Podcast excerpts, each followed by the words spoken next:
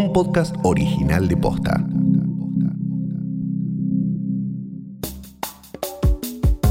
El candidato a presidente de Estados Unidos por el Partido Demócrata, Joe Biden, anunció a su candidata a vice, Kamala Harris. Averiguamos quién es y además te contamos qué papel juegan los vicepresidentes en el campo de la política y por qué son importantes. Hoy es miércoles 12 de agosto.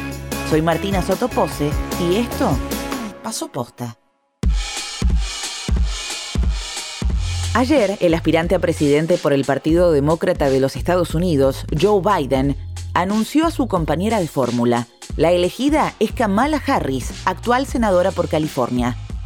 Joe Biden se perfila como el favorito para las elecciones del próximo 3 de noviembre.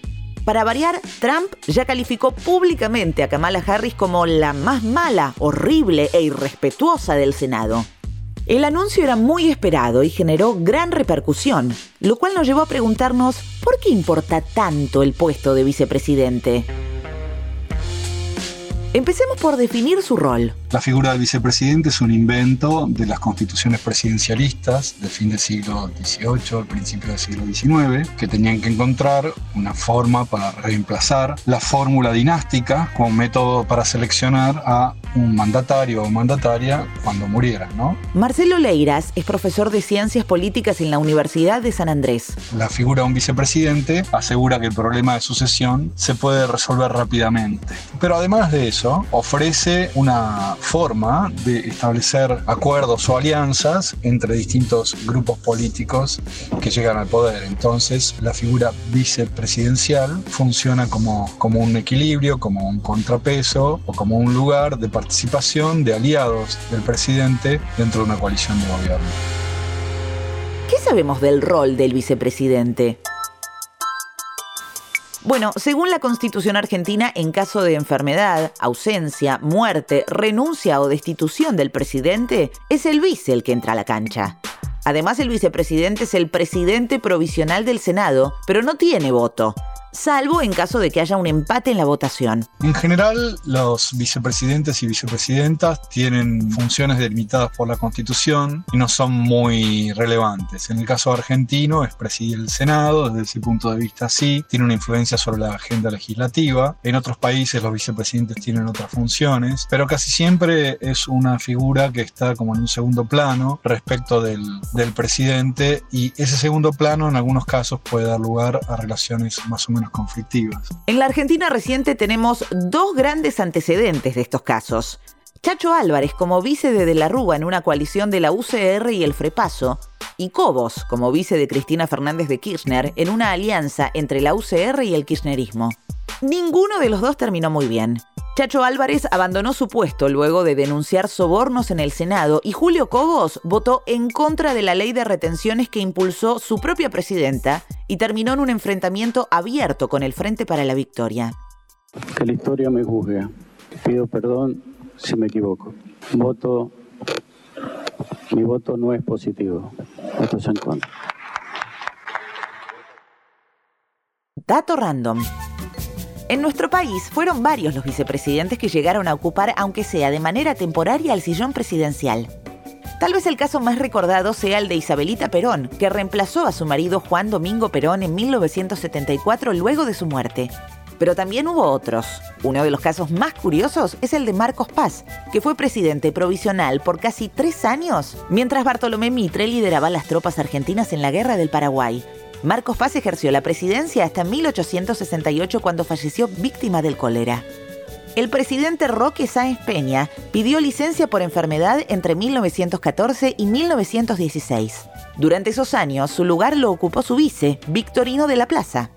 Un caso particular fue el de Fernando de la Rúa, que renunció a la presidencia en diciembre de 2001. Pero su vice, Chacho Álvarez, le ganó de mano. Había renunciado un año antes que él, ¿Qué pasa cuando renuncia el presidente y también su vice? El artículo 88 de la Constitución sostiene que en esos casos el Congreso determinará qué funcionario público ha de desempeñar la presidencia hasta que haya cesado la causa de inhabilidad o un nuevo presidente sea electo. El elegido fue Ramón Puerta, presidente provisional del Senado, aunque solo duró tres días en el cargo.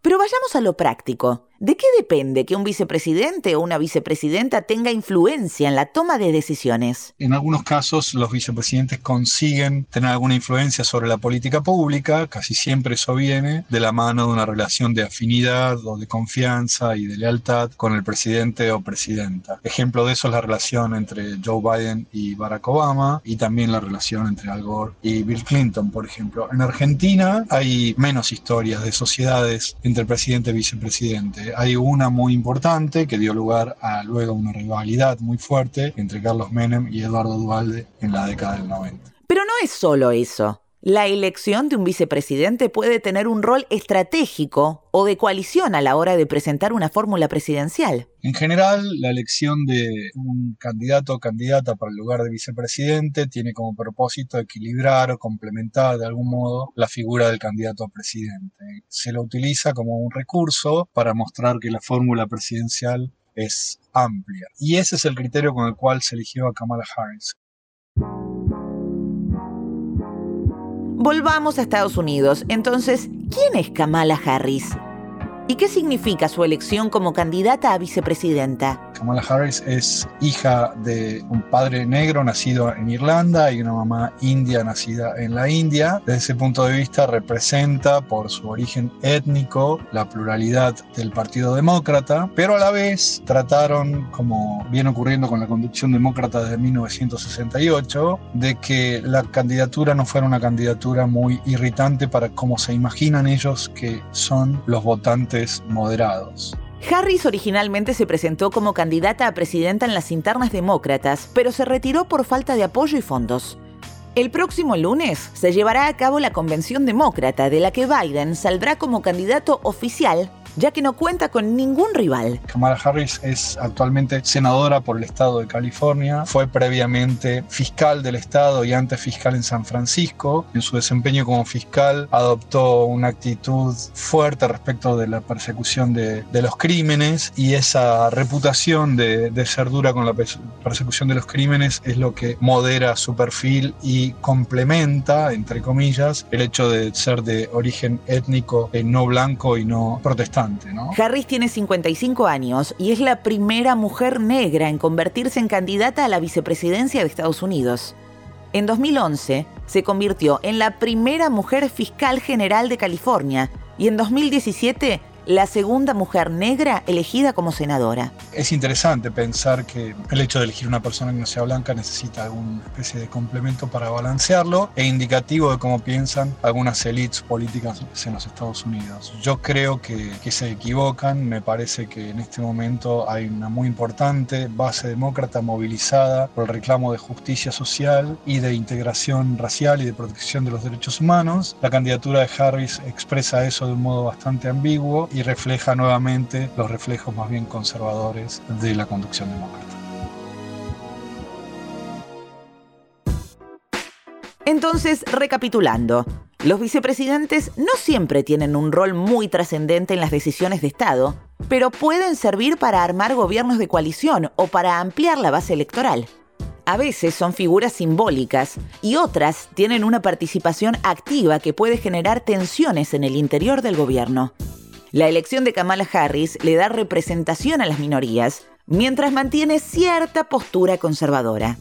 Hay otro dato importante. Joe Biden tiene 78 años. Para las próximas elecciones tendría 82. En caso de ser presidente se convertiría en el mandatario de mayor edad en llegar a la Casa Blanca. Justamente por eso se definió como un presidente de transición. La vicepresidencia podría ser una buena plataforma para que Harris construya una eventual candidatura de cara a 2024.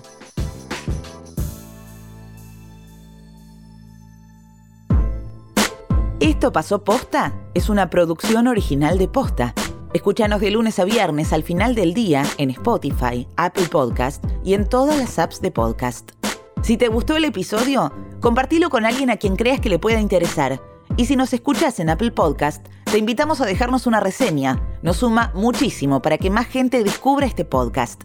Búscanos en Instagram y en Twitter. Somos arroba postafm. En la producción estuvieron Galia Moldavsky y Fede Ferreira. Nuestro editor es Leo Fernández. En la dirección general, Luciano Banchero y Diego del Agostino. Soy Martina Sotopose y esto pasó posta.